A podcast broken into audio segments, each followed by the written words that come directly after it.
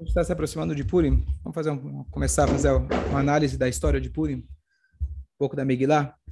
Em Purim a gente lê ela em alguns minutos, mas a história demorou mais ou menos 13 anos. Então, é, vamos tentar entender um pouco, lembrar um pouco da história. Acho que muitos acabam esquecendo, mesmo a história básica, e depois se aprofundar em alguns detalhes. O primeiro capítulo da Megillah, estamos falando aqui de 2.500 anos atrás, o povo já tinha sido exilado, já tinha sido destruído o primeiro templo, o primeiro templo sagrado, que foi construído em Jerusalém, durou 410 anos, tinha sido construído pelo rei Salomão. Depois ele foi destruído e o povo teve que fugir para Babilônia. Muitos foram mortos, exilados, etc. Mas, de maneira geral, o povo foi para a Babilônia. O rei da Babilônia que destruiu o templo se chamava historiador? Nabucodonosor, muito bom. Nebuchadnezzar. É. Então, tiveram várias é, guerras é, até chegar a nossa história, a história de Purim, porque Nabucodonosor, ele acabou perdendo seu reinado e passou de um, passou para o outro e acabou chegando, como a própria Miglah começa, vai ribe meia Hashverosh, foi na época do Ahasverosh, Rua Hashverosh, ele é o Hashverosh, Hamoler, que está reinando. Não diz Hamelech, o rei, e sim aquele que está reinando. Quando você diz que ele está reinando, é como se fosse ocasionalmente ele está reinando, não que ele é o rei. Por quê? Porque ele, na verdade, se casou com uma neta descendente do Nabucodonosor. Ela tinha o sangue azul, ele não tinha. E com essa, esse detalhe pequeno, a gente vai entender o desenrolar da história bem melhor. Ele se tornou um rei graças a ela. Não o contrário. Vocês acharam que o príncipe Williams, que casa com uma plebeia, é novidade? Aqui já acontecia isso lá, lá atrás. Salomão, todas que ele casou, não eram rainhas. Né? Não eram rainhas? Rainha de Sabá. E as outras 999? Ah, se tornaram rainhas ao se casar com ele. Você sabe que o, o, noivo, quando ele casa, se fala que no dia do casamento ele é considerado rei e ela rainha. Até quando fica isso? Até quando tem esse nome. Enquanto você tratar, enquanto você tratar ela como rainha, você continua sendo rei. É. Mas o contrário, o contrário acaba... Davi, Davi foi escolhido por Hashem. Foi escolhido por Hashem. Foi escolhido. Ele, foi, ele criou o sangue azul. Foi dele que se que fez a mutação genética. Vai, vamos lá. Mas o contrário acaba quando ele pisa no copo. Né? Que? Acaba o quê? Acaba quando ele pisa no copo. Termina quando ele pisa no copo. Sabe, começa quebrando o prato, o um noivado, depois o copo, depois quebra o pau. É o rolo de macarrão. Bom, vamos lá. Ixi, falou, de, falou de casal, o pessoal se, se empolgou aqui, né? Só vem piada.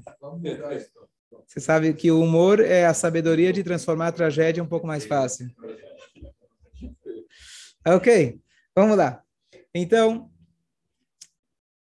o Talmud ele discute a necessidade da gente começar a leitura da Megillah desse trecho. Aparentemente, todo o primeiro capítulo está contando uma história dos persas. O rei, ele fez uma festa de 180 dias, nos, depois ele fez sete dias para os súditos da sua cidade, e lá ele ficou bêbado, e no meio da festa, quem lembra, ele pediu, ele começou a conversar, ter uma discussão muito fútil, muito baixa com seus colegas, e aí cada um começou a dizer: não, a minha rainha, a minha esposa é mais bonita. Não, a minha é mais bonita. E ele queria provar que a dele era mais bonita. E ele, de forma muito, de forma extremamente humilhante e de desprezo, ele pede para os seus funcionários, não do alto escalão, os funcionários do baixo escalão, vão até a Vasti e mandem que ela venha até mim só com a coroa real ou seja, completamente nua com a coroa real. E a gente sabe, a Megillah conta que ela se negou. Então você, poxa, quem sabe era uma mulher muito digna para uma época dessa, ela se negar, tinha a chance de sair na capa da revista e ela não. Então, na verdade, ela se negou não por um motivo nobre, e sim por um motivo de ego. Uma vez que ela era o sangue azul, ela era a rainha, o que o Ahasverosh queria nesse nessa troca, nesse jogo, era mostrar que quem era o rei era ele. Ele queria botar o pé firme. E por isso ele então fez questão de mandar que viessem com com os, os, funcionários do baixo escalão e mandou ela vir, não deu chance, não, não deu opção, querendo-se também impor perante os amigos. Eu sou melhor que vocês, eu sou melhor que minha esposa, quem manda aqui sou eu. Naquela hora, então, Hashem já tinha planejado tudo, mas Hashem fez com que ela se recusasse. Um, ela se sentiu humilhada, falou, não vou. E número dois, tem o Midrash que explica que ela, ou que ela teve é, tipo de lepra, ou que nasceu um rabo, mas muito provável que tudo isso era uma ilusão que ela teve quando ela foi se ver no espelho. Então, ela viu que ela, Hashem impediu ela de ir para o desenrolar da história, para eventualmente ele acabar se casando com Esther. Então, ela não foi. E naquela hora, então, o Ahasverosh, ele ficou muito bravo, imagina, ele já estava alto, ele foi desrespeitado, perdeu a moral, perdeu a moral perante os amigos, ele queria mostrar que ela era mais bonita, ela nem respeitou ele, nem veio, então, a coisa ficou chata. A primeira coisa que ele fez, então, ele foi se aconselhar com os seus sábios conselheiros. Ao longo das épocas, a gente tem uma tradição que o judeu era sempre o conselheiro do rei. E quando você dá bons conselhos, você cria inveja. As várias histórias judaicas dessa forma. E ele então foi se aconselhar, porque na época você tinha ainda a remanescência de Jerusalém, que na época, 70 anos antes, você tinha o Supremo Tribunal de Israel, que inclusive Mordecai fazia parte. Só para a gente ter uma ideia, uma das condições para você fazer parte, você tinha que saber 70 idiomas. Então você pode imaginar o nível de conhecimento dessas pessoas, tanto de Torá, tanto como outras culturas, e a capacidade de análise intelectual que eles tinham, que foram escolhidos como maiores sábios de Israel. Então ele quis se aconselhar.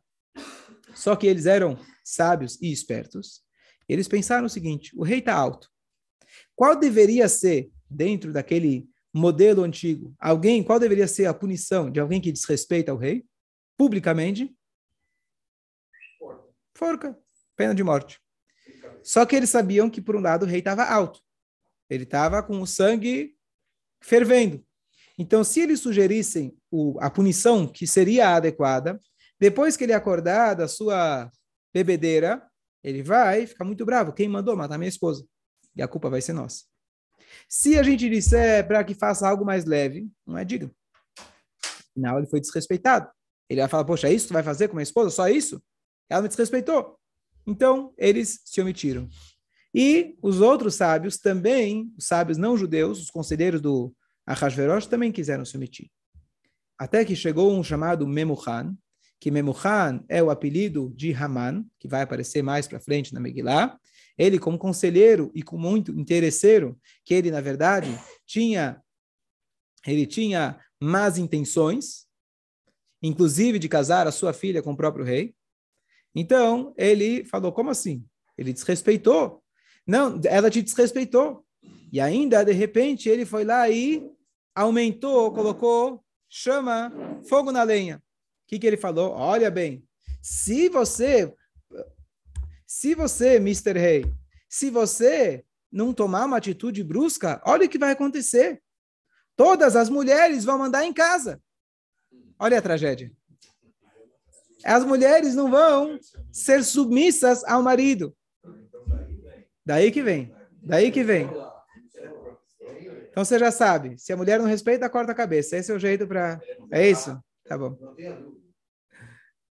Então, então, ele, ele, ele, ele potencializou o problema dizendo, não, não é uma questão só sua pessoal, não é uma questão digna sua pessoal, que já seria justificável. Não, isso aqui é um problema. Imagina, ninguém vai se respeitar mais. Se o rei foi desrespeitado e não aconteceu nada, então você vai mudar toda a moral da época, principalmente machista e etc. O marido manda de forma absoluta, então você vai quebrar toda a nossa cultura, toda a nossa... Então tá bom, então vou mandar matar ela. E ele mandou matar a Vashti. E aí, a história, ele acordou da sua bebedeira, ele procura Vashti, Vashti, Vashti, falaram que ela Vashti embora, e falaram para ela Vashti embora, e ele ficou sem, ficou muito bravo, ficou nervoso, cadê minha esposa?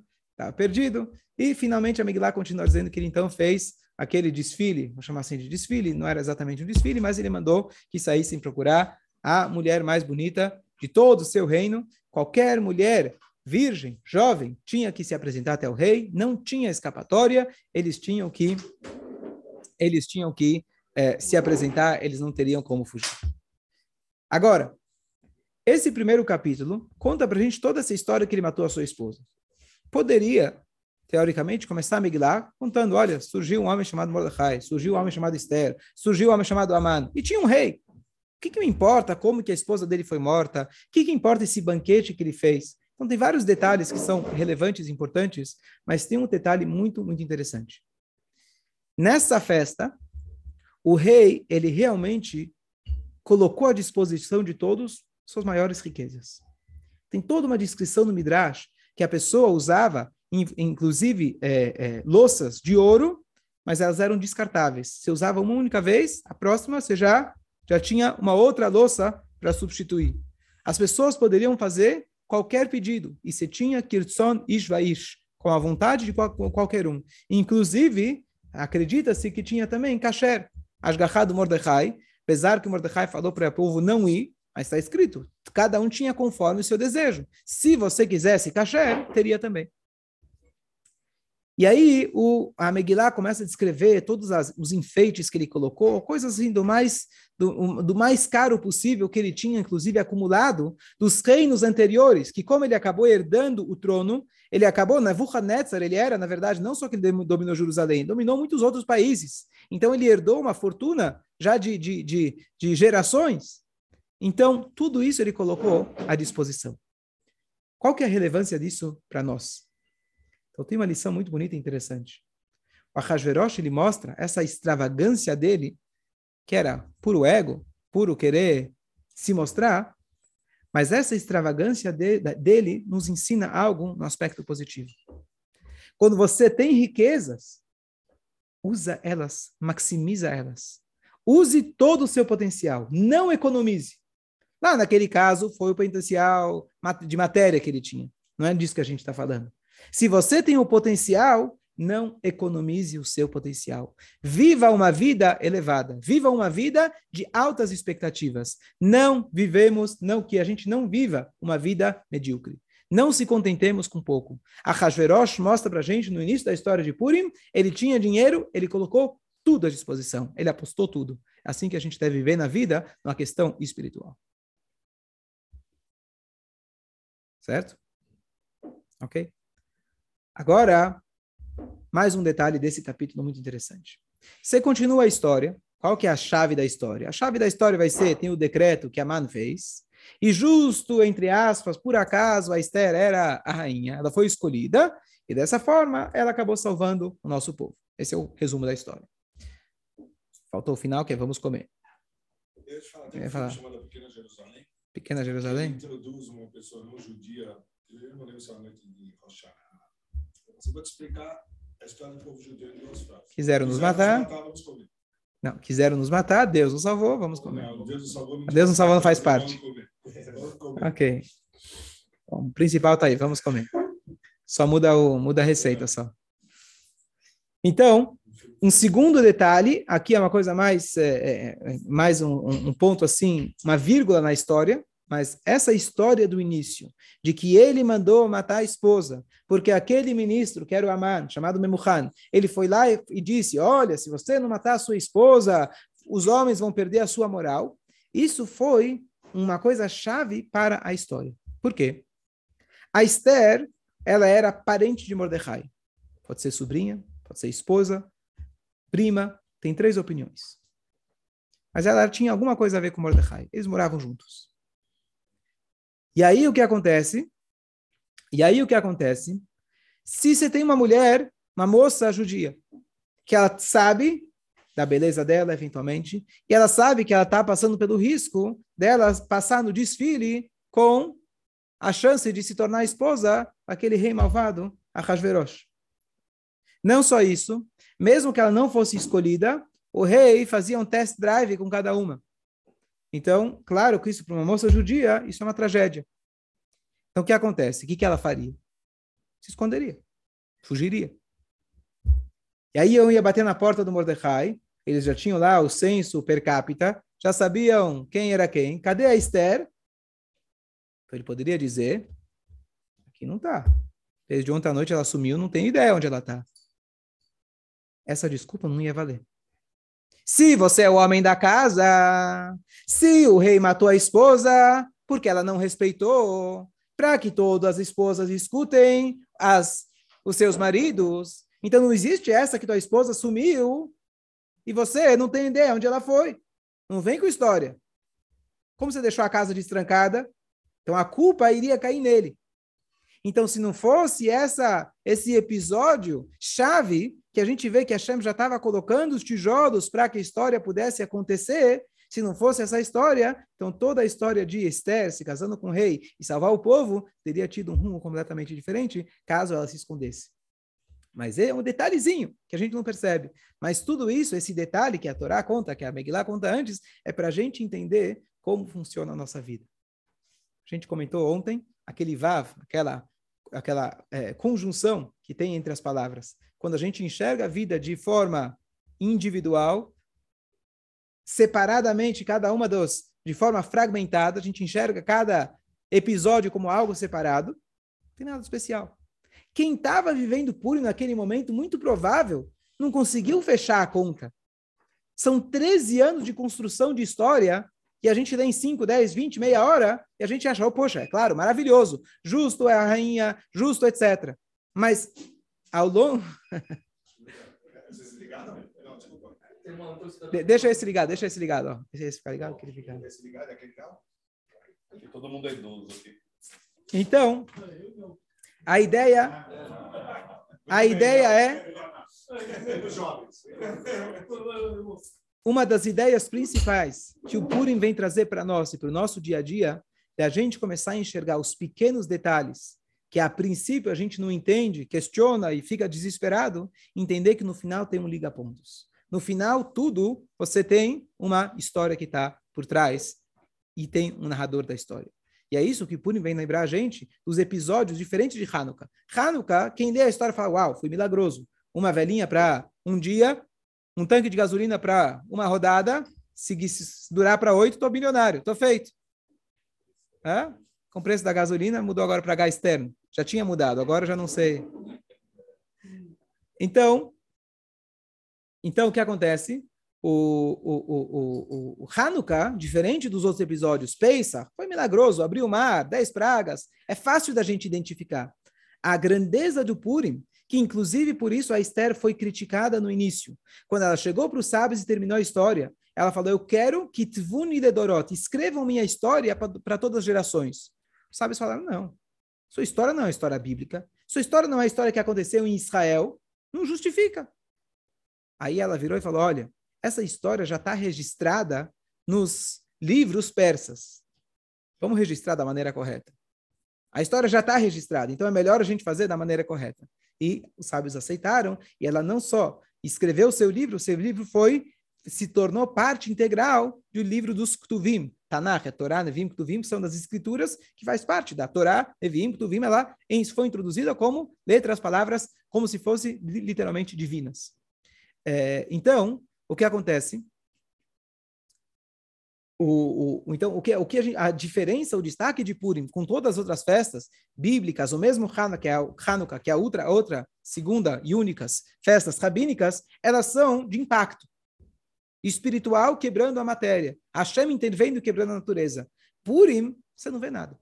Se você estivesse lá, você não ia enxergar. Por isso Purim se chama Esther, Megilat Esther. Esther significa oculta porque ela ocultou a sua identidade quando ela se casou com o rei, e porque Esther simboliza quando Deus ele se oculta. Não existe nenhuma vez o nome de Deus na Megillah. Não aparece nenhuma vez o nome de Deus.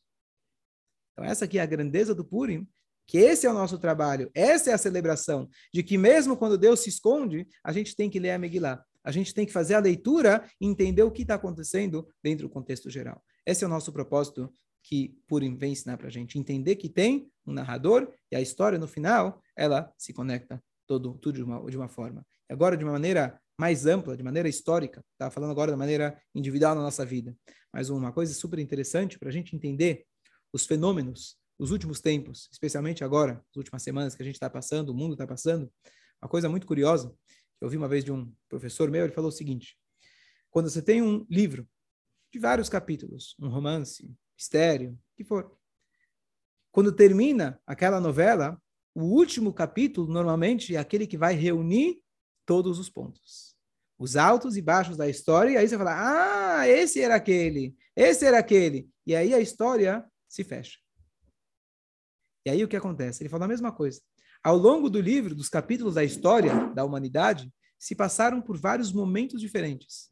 Épocas de guerras, épocas de, de, de paz, épocas de perseguição, épocas de vários tipos de perseguições diferentes, épocas onde as pessoas tinham o máximo acesso à espiritualidade, épocas que não se tinha praticamente nenhum, e assim por diante. Nós vivemos a época de maiores paradoxos da história. Em todos os sentidos. Aqui, agora a gente está literalmente vendo isso. Quem imaginava, foram as palavras de um dos rabinos saindo da, da Ucrânia, quem imaginaria que na época isso é uma mensagem que não rodou tanto, que é uma mensagem que mudou para a família dele. Que na época do, vamos chamar assim, algodão doce e chocolate, a gente estaria aqui tá escapando, fugindo literalmente como 70 anos atrás. 80 anos atrás. Quem poderia imaginar? Então, nesse último capítulo da história, a gente pensou que já, já foi. Então, de repente, aparece uma coisa dessas. Uma epidemia, peste negra. Quando foi a última que teve alguma coisa nesse, nesse sentido. Isso no aspecto negativo. Por outro lado, avanços tecnológicos absurdos. Por outro lado, acesso a tudo que é Torá. Ao mesmo tempo, acesso a tudo que traz a pessoa para baixo. Que também hoje a gente sofre talvez das maiores doenças que nunca tivemos na história. A gente tem mais remédios para tapar mais buraco, mas tem mais buraco e mais tapa buraco. Então a gente vive essa Olha, por exemplo, a sensibilidade que se tem hoje, não posso falar mal de ninguém, de uma raça, de uma religião, das escolhas pessoais. Isso, por um lado, é um avanço muito grande. Como a gente falou lá, a época machista, onde o rei mandava, cortava a cabeça da esposa. Hoje, o próprio fato que o Putin está sendo condenado, sem entrar no mérito da questão, mas ele está sendo condenado pela maioria dos países, porque hoje se busca a paz. Você não é mais aquele. Era o herói era o herói aquele que conquistava, aquele que tinha mais reinados, como a Hashverosh, como Nabucodonosor, como Napoleão. Hoje o herói é aquele que está buscando a paz. Esse é o herói. E ao mesmo tempo, você tem a paz, você tem a guerra acontecendo. Então, todos esses contrastes só vêm simbolizar e mostrar para a gente que a gente, com certeza, está no último capítulo da história. Repassando rapidamente por tudo o que aconteceu, e Bezrat Hashem, a gente conclui tudo. Uma vez que eu tenho o último capítulo concluído, eu tenho agora o liga pontos. De repente, agora, mas chegar, a gente vai entender. Ah, é por isso. Por isso está escrito que quando Mashiach chegar, a gente até vai agradecer pelas maiores catástrofes. É uma coisa impensável. Mas é isso que vai acontecer. A gente vai conseguir entender qual foi o propósito de tudo. Não que a gente hoje quer e celebra isso, mas a presença de Hashem vai ser tão grande que a gente vai conseguir fazer o ligar pontos. Então, de maneira individual, a gente tem que acreditar isso a cada momento, a cada fase, que tudo tem, está sido narrado e buscar qual que é a narrativa, buscar qual que é o meu, meu papel, minha função dentro dessa história e de maneira histórica, maneira global, a gente entender que também fazemos parte de uma história. Eu nasci nessa época, eu tenho um propósito. Eu faço parte dessa realidade, eu tenho um propósito e eu tenho que fazer a minha parte na história, não apenas ser um espectador, não um leitor, mas fazer parte da narrativa em si. Bom dia a todos. Bom dia,